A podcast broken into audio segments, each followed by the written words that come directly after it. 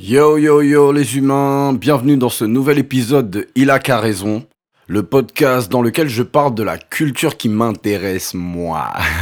Après, logiquement, si vous êtes là, c'est que ça vous plaît aussi. On en est déjà au septième épisode, que le temps passe vite, c'est incroyable. Merci pour vos messages, hein, je vous remercie toujours parce qu'il y en a de plus en plus. On est de plus en plus, lentement mais sûrement. C'est cool. Alors aujourd'hui, j'aimerais vous parler du Super Bowl. Non pas que je sois particulièrement fan de cet événement ou de football américain. Moi, ce qui m'intéresse, c'est plus l'aspect business derrière l'événement. Et je pense que les coulisses vous plairont pas mal. Pour être honnête et parler même de manière plus précise, aujourd'hui, euh, nous allons parler de comment l'icône hip-hop et magnat des affaires Jay-Z a pris d'assaut le business du Super Bowl. Donc dans cet épisode, on va parler, euh, je vais vous présenter ce qu'est le Super Bowl, on va parler de tout des coulisses, comment ça s'organise, comment ça se passe avec les artistes et tout ce genre de trucs. Bref, c'est parti pour le septième épisode de Il a qu'à raison. Générique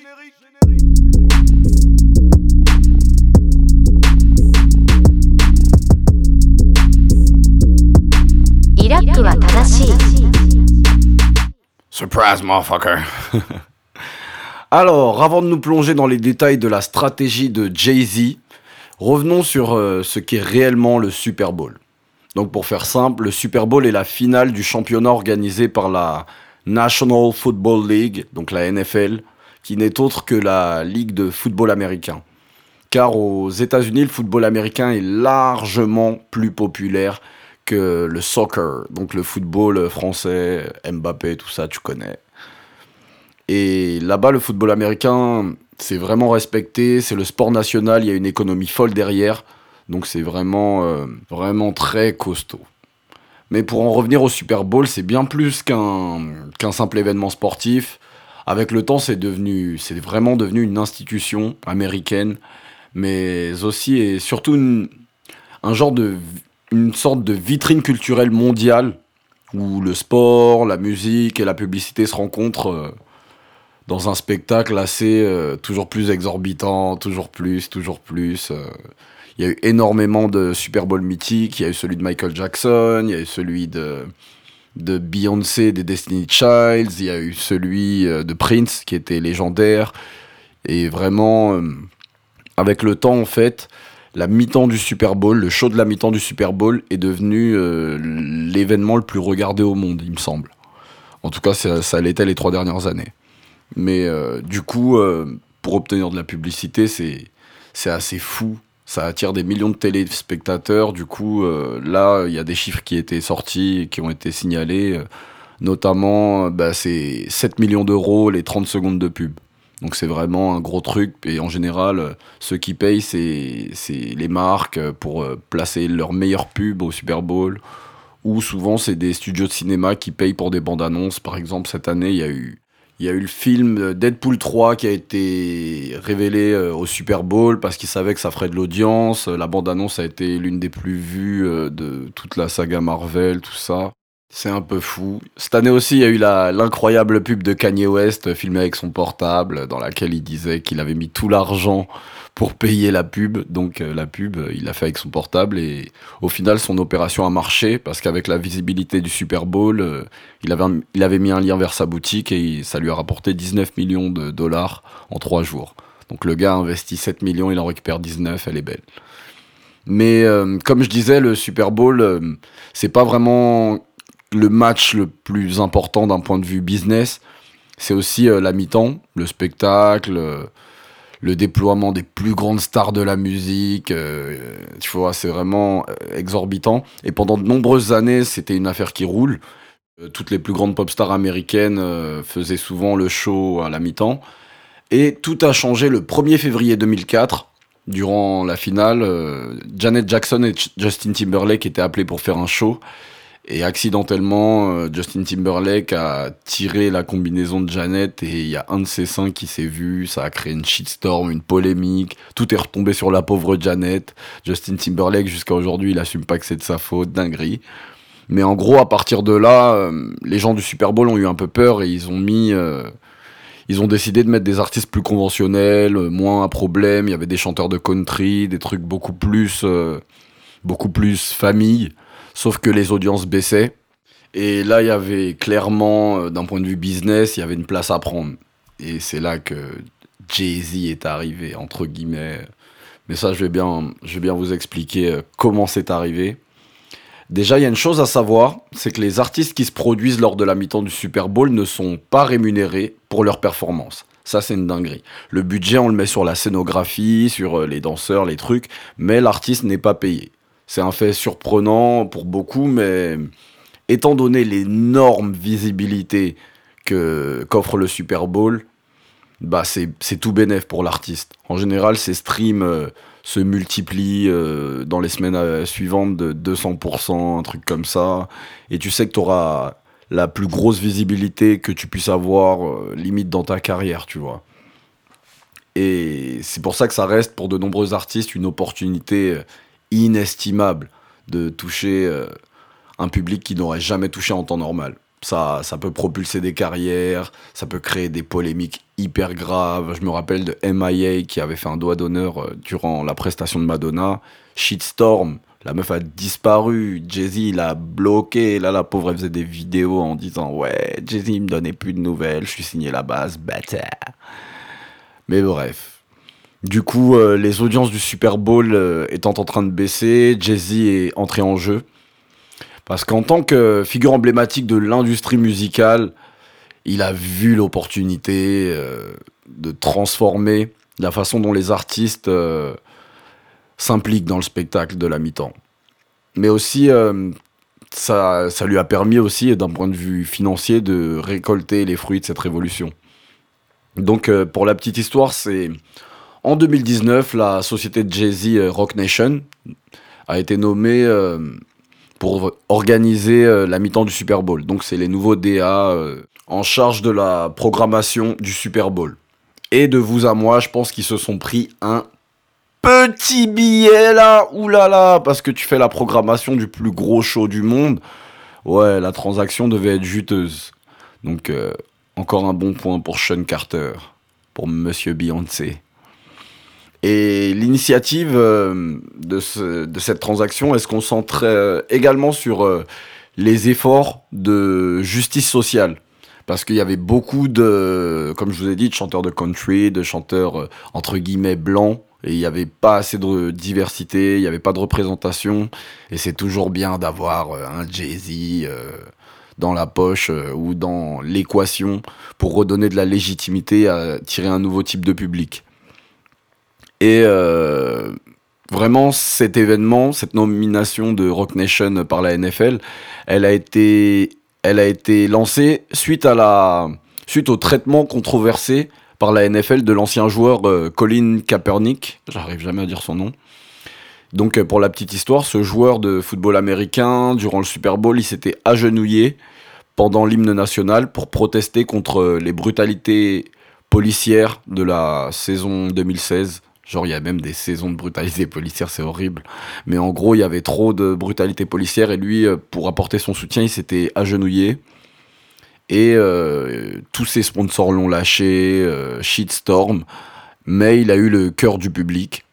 Et en gros, il y a plein de gens qui ont tourné le dos à la NFL. Et eux, ils ont dit que ça, c'est pas bon pour le business.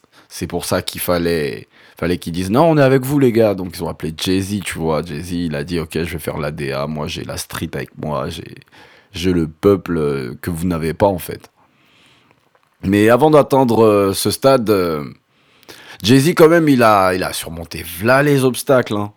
Il y a quelques années, il avait ouvertement critiqué le Super Bowl en plus pour son traitement euh, des questions sociales et raciales. Donc je crois que ça, ça a même été une manière de faire monter la pression. Ça se trouve, il négociait déjà avec eux, il les a critiqués en public pour dire ouais, ça manque de diversité et lui être en position de force durant le transfert. Il avait même appelé euh, au boycott de l'événement et ça avait suscité un débat national euh, aux États-Unis sur le rôle de la NFL dans la lutte pour les justices sociales. Donc monsieur fin stratège, euh, il a grave bien géré son coup, c'est une dinguerie quand même. Et, mais au lieu de rester en marge, ben, Jay-Z et Rock Nation euh, ont conclu un accord hein, avec la NFL et faisant de lui le premier programmateur de la mi-temps du Super Bowl euh, afro-américain. Donc, nouveau record pour Sean Carter. Et cette décision, elle a ouvert la voie à une nouvelle ère dans le monde du divertissement sportif, euh, mettant en avant euh, ben, tout ce que je vous ai dit, hein, la diversité, l'inclusion, euh, vraiment mise au premier plan. Un peu dans l'esprit des... Ben, dans l'esprit actuel, hein, tout ce qui est les séries, maintenant il y a vraiment une culture woke, de bienveillance, de faut représenter tout le monde, et des fois à défaut du, du fond, quoi, mais en gros, c'était vraiment. euh, fallait de la diversité, c'était le créneau, c'était la période. Jay-Z a sauvé les meubles, parfait, tout le monde est content. Et surtout, euh, Jay-Z a cette faculté euh, de transformer un, un business euh, et de lui faire atteindre son plus haut potentiel, en fait. Et il a vraiment, vraiment transformé le business de la mi-temps du Super Bowl en une machine à générer des revenus, le, type a créé des, des opportunités lucratives pour des artistes tout en consolidant son statut et son empreinte dans l'industrie. Et ça, c'est fort parce qu'il est vu comme le sauveur qui change l'histoire, ce qui techniquement est le cas, même s'il l'a provoqué. Mais euh, en même temps, euh, il fait des passes à des artistes qui sont qui étaient reconnus du public, du public rap, euh, du public même populaire, mais qui n'avaient jamais accès à ce genre d'événement. Par exemple, euh, pour euh, l'un des premiers qu'il a fait, ou le premier il me semble, il avait booké Dr. Dre, qui a ramené Snoop, Eminem, 50 Cent et Kendrick Lamar. Donc c'était un plateau incroyable à la mi-temps du Super Bowl, ça a généré des revenus, vous n'avez pas idée. Mais, mais avant, même Snoop qui, était, qui est considéré comme beaucoup comme une légende, tu vois, moi, même moi, pour moi, Snoop c'est une légende, le gars il a depuis 100 ans, euh, c'est l'oncle que tout le monde voulait, tu vois, c'est tonton cool, tonton Snoop. Ben, même lui, avec son statut, et pourtant Snoop avait déjà fait euh, une résidence à Vegas, donc ça montrait vraiment son statut de star, mais il n'avait jamais fait de Super Bowl. Et du coup, euh, il y a eu un vrai impact culturel au-delà de, au-delà de l'aspect pécunier, financier, et ça, c'est assez fou. Ça, ça, ça vend du rêve, en fait, aux, aux jeunes qui se sentaient pas représentés. On se rappelle aussi de la scène un peu drôle de 50 Cent qui, qui refait la scène d'Inda Club euh, à l'envers, mais qui n'avait plus le même physique qu'à ses jeunes années. Ça avait beaucoup fait jaser sur Internet. Même lui, il en a ri, il en faisait des mèmes sur son compte. Il y a vraiment l'aspect viral aussi du truc. L'événement, euh, ben, dès qu'il se passe quelque chose au Super Bowl, c'est relayé partout dans le monde. Pendant deux semaines, on ne parle que de ça.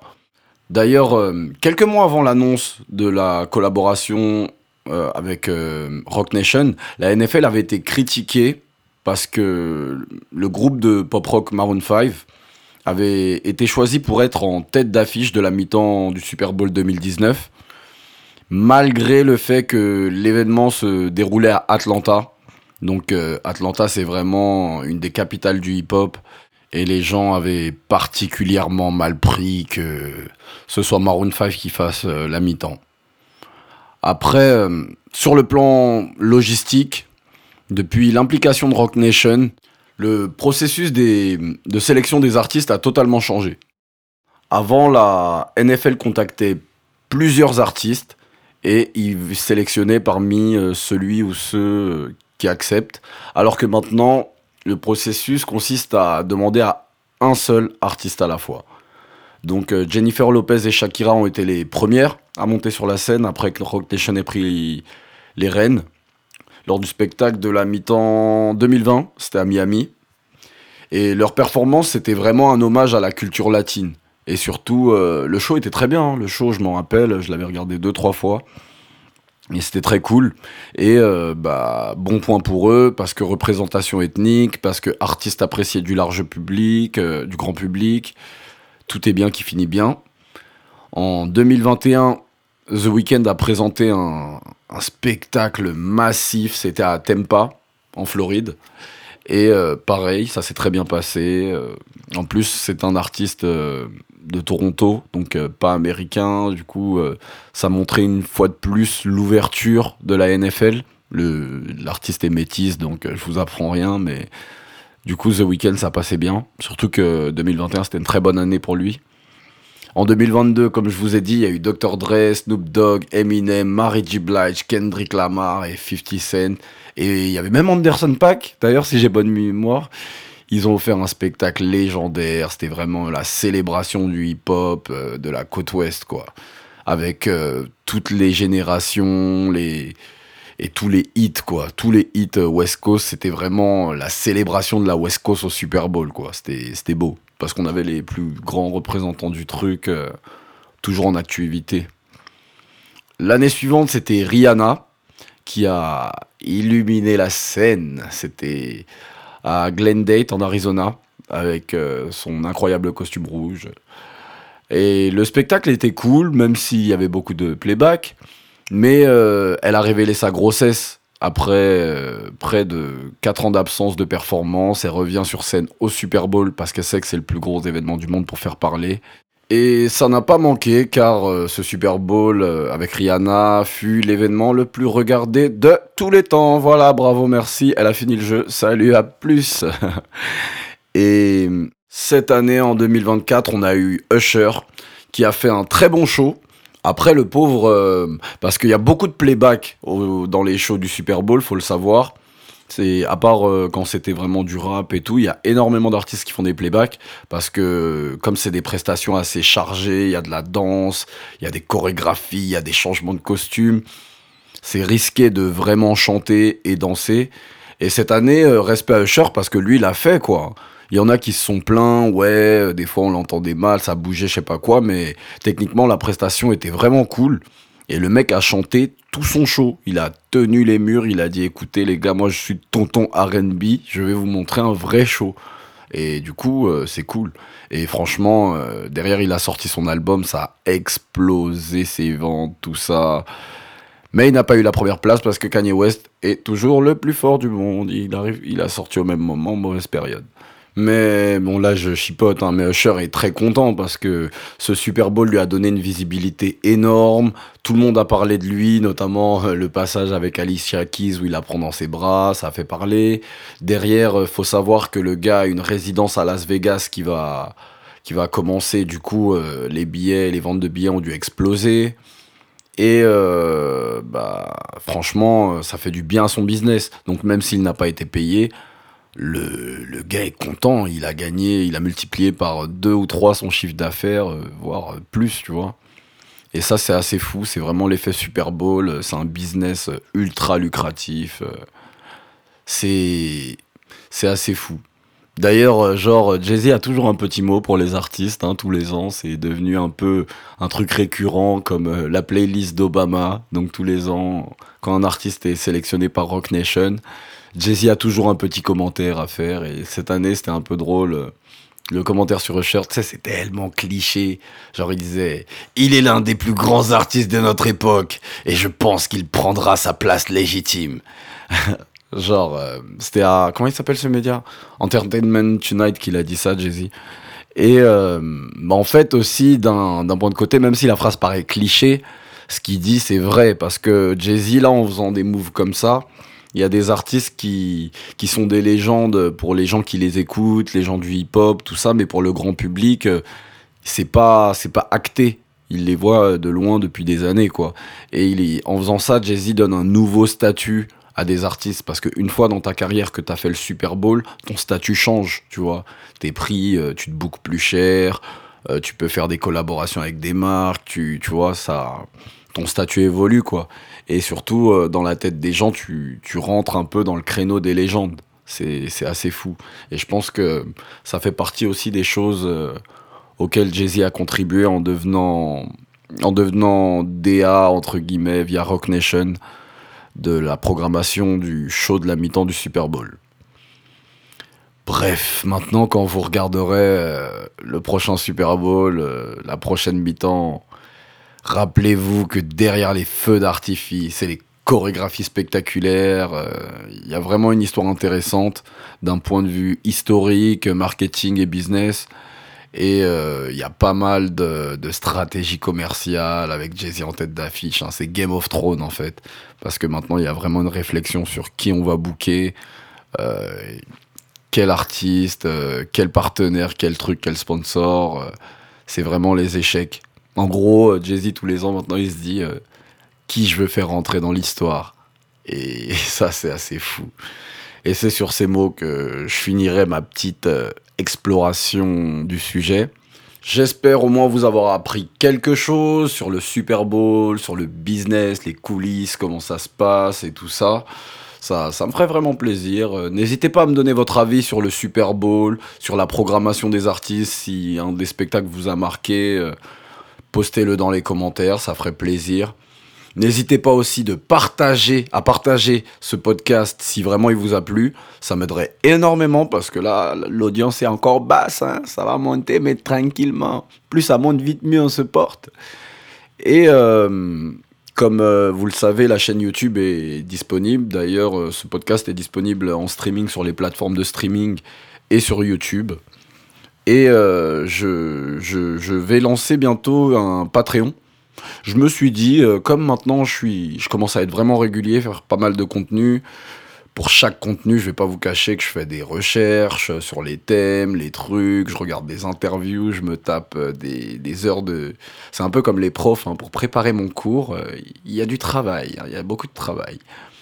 Bah, c'est pour ça que je me suis dit, ça serait cool euh, si vous souhaitez m'aider à. Ouais, il y a un petit Patreon. Je vais lancer ça bientôt, je vous en reparle. Ça se trouve, euh, il y aura un lien dans, les...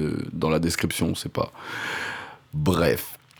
C'était ma plongée dans le monde du marketing et des affaires avec une touche de glamour et de Super Bowl et les grosses lèvres de Sean Carter. Bref, je vous dis à bientôt pour le prochain épisode d'Ila a raison. Si vous avez des sujets à proposer, n'hésitez pas. Et en attendant, je vous fais des bisous les humains et je vous dis à bientôt pour une nouvelle exploration. Peace